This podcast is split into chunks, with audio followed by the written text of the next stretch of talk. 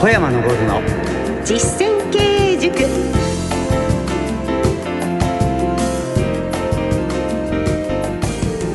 ご機嫌いかがですか？小山昇の実践経営塾進行の小野恵子です。そしてこの番組の塾長は小山昇さんです。よろしくお願いいたします。よろしくお願いします株式会社武蔵野代表取締役社長の小山昇さんはカリスマ社長として全国の経営者や企業向けに数多くの講演と執筆活動をなさっています。さて早速ですが番組にお寄せいただきましたメッセージ一通のメールをご紹介したいと思います。ペンネーム中田さんがくださいました。いつも楽しく聞いています。小山さんに今年度の目標や計画などをお伺いしたいです。というメールです。じゃあ今日は年度計画にしちゃいましょうか。ぜひこの計画の立て方知りたいと思います。よろしくお願いします、はい、え中田さんメッセージありがとうございます。まあ、2012年度がスタートしたばかりということで企業経営者や管理職の方は非常に関心のあるテーマだと思うんですね。これから先1年ありますからね。えこれについて小山さんに解説していただきたいと思います小山昇の実践経営塾。この番組は株式会社武蔵野の提供でお送りします。株式会社武蔵野は全国の中小企業が最短距離で業績を伸ばすお手伝いをいたします。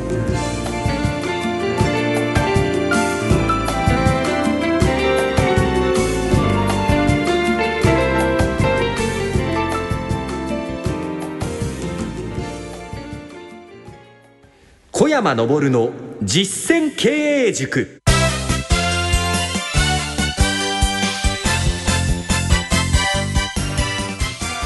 さて株式会社武蔵野代表取締役社長小山昇さんとお送りしております。小山昇の実践経営塾では経営者をサポートするお話特に中小企業の経営者の皆様に役立てていただけるようなお話をお届けしております。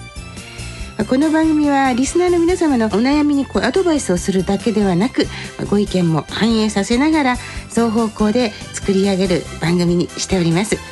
そこで今回は、今冒頭でご紹介しましたリクエストにお答えいたしまして年度計画をテーマにお送りしてまいりたいと思います。小山さんよろしくお願いいたします。よろしくお願いします。はい。まあ、年度計画ということですけれども小山さんはもうあの経営の大切なポイントの一つに経営計画書いつもおっしゃってますよね。これについてその中身をちょっと覗いてみたいと思うんですがあのその中でも1年先の予定を大切になさっているんですよね。そうです、はい、よくですね皆さんですね1年先のこと分かんないって言いますよね。分かんないです、はい、ね、でも簡単なんですよ。小野さんの会社は、来年は違う仕事をやります？いや多分やらないです。同じですよね、はい、ですから今日やったことを来年の今日やればいいんです。そのまま、はい、そう。もう一つ分かることなんです。はい。それは給料なんです。ええ、ね、給料が1年後いくらって決まるでしょ、ええ、ですから生活様式もみんな決まるんですよ、だから計画が立てられないんじゃなくて立てる気がない。はい。決まっていることからまず見つめ直せばいいんですね。うん、ですから手帳を見て、昨年やったことを全部入れればもう計画。ですね、はい、確かに。そこからきちんとやっていくということですね。でこのあの経営計画書に書かれている年度計画についてのその細かいなんか項目例みたいなものを教えていただけますか？ですから、まあ、経営計画発表会政策勉強会とか創業者の墓参りとかですね、社員勉強会とかいろんなですね社員旅行とか項目がたくさんあるんです。本当に具体的なこと毎週あるんです。毎週イベント。はい。なるほど。作るの1年分大変そうだと思いますですからあこれ簡単なんです、去年やったことをですね、はい、日付だけ変えてんの。それ簡単です。ね。そしてそれが日付があのサイズに変わるでしょ、え。そこだけはですね前か後ろにずらすだけなの。え今年実行したことを来年も同じスケジュールで行ってその日程が祝日にもし当たったら前後に移動させるということですね。そうしたら本当にやりやすいですね。そうするとスケジュール作ったらみんながやるかってやらないそこでですねどうしてるかというとそのスケジュールの責任者を決めてん、はい、ね。えそこの責任者にこうね私ども会社ね経営計画書の配布順ってありまして、はい、ね。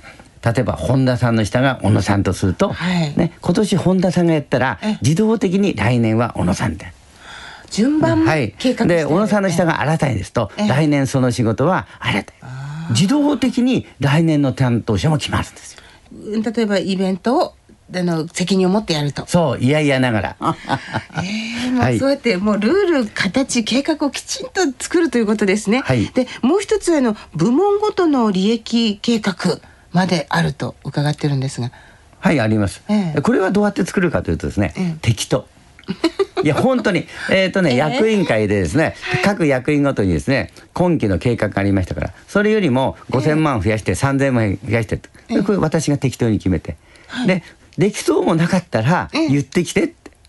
あはい、えー、で言ってきたら、えー、いや給料上がんなくていいのって言うとですね。じゃあやります。ってやるわけです。そう。すぐそのと今度は役員も下の部長に同じこと言ってるの、えー、で部長が課長に言ってると、はい、いつの間にかできちゃう逆算で。なるほどね。まあ本当そういう意味で可能性を引き出すあのきっかけにもなるわけですね。はい。はい、そして例えば今3000万とか5000万にしてっていう数字を具体的におっしゃいますけれども、はい、この数字の目標を作るのはどうしたらいいんですか？逆算ですか？ら利益から逆算をしてるんですね、はい、ですから営業利益がいくらって分かると、それにですねいくら経費かかるか、はい、人件費が逆算していくとですね計画できるんですそれはまたあの、え私が書いたですね、ええ、仕事ができる人の心得って本があるから、はい、1000円で買ってください。わかりました。それをしっかり読めば。そこにですね、利益計画というところに載っておりますので。これすごい、もしちゃんとやったらすごいいい結果が出るような気がいたします。はい、さて、今あの会社の計画について伺ったんですが、社長自身の年度計画というのはお持ちですか？はい。えっ、ー、と、月でやってるのはね、ええ、役員会が月1回、それから部門長会って課長職以上が集まる会が1回、リーダー会議ってね、各部門のリーダーと部長以上が出る会、はい、それからですね進捗会議ってですね各事業のダスキン事業経営サポート、はい、法務して1回で3回、はい、それともう一つですねスケジュール調整会議ってやってるんです。はい、で私総務とかですね、採用とか関連する人がですね5人ぐらい集まって私のスケジュールの調整会議やすごい数ですがどのくらいのペースでなさってみんな月1回これ。あそうですか、はい、ずっといろんな会議をし続ける感じになります、ね、そうなんです。はあ、これがまず小山さんが出席なさる会議の、はい、まあ、種類とサイクルということですよね、はい、この他にもちろんいろんなところに出向かれたりとかその他セミナーなさったりスケジュールパンパンでいらっしゃると思うんですがあの休暇はお休みはどうされてますか？長期休暇はですね、ええ、課長職以上全員あるんですが私の場合だけはですね、え、4月2日から、はい、えー、9日間で決まってますこの日付なんですか？えこの日に仕事をすると、はい、しましょ。うしましょう2枚になると 醤油が半分。それ社長さんもそうなんです当然ですよ。えー、すごいさてあの今計画書の作り方をいろいろと伺いましたが年度計画を作るにあたっての心得をもう一度まとめて教えていただけますか？えそれにはですね、はい、高い目標を作らなきゃ。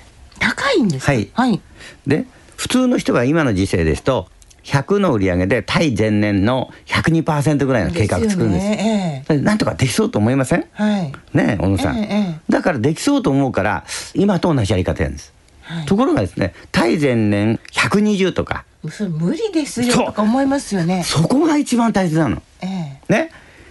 できない無理だということに気づいてほしいんです。それはなぜかというとね今と同じやり方でできない一番、はい、2番今と同じ考え方でできない。はい、3番今と同じ人でできない。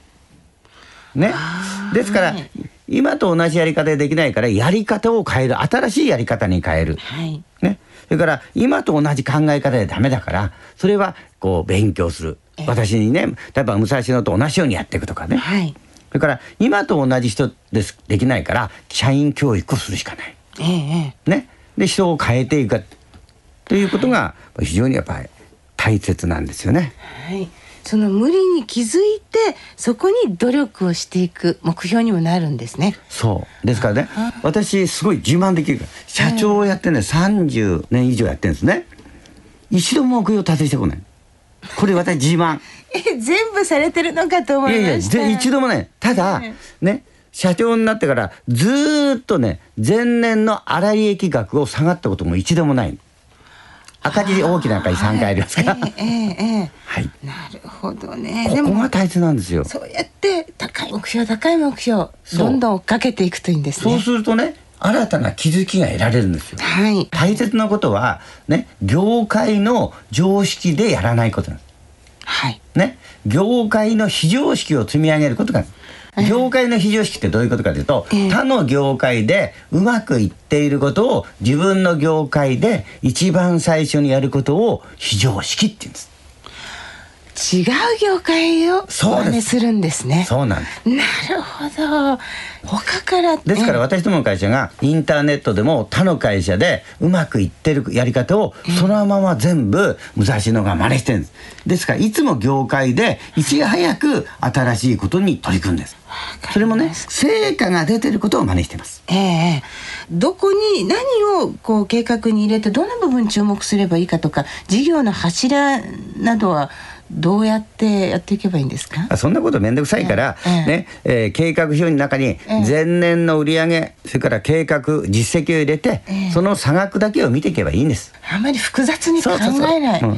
ありがとうございました。今日は年度計画について、えー、リクエストにお答えしてお送りしてまいりました。小山昇の実践経営塾。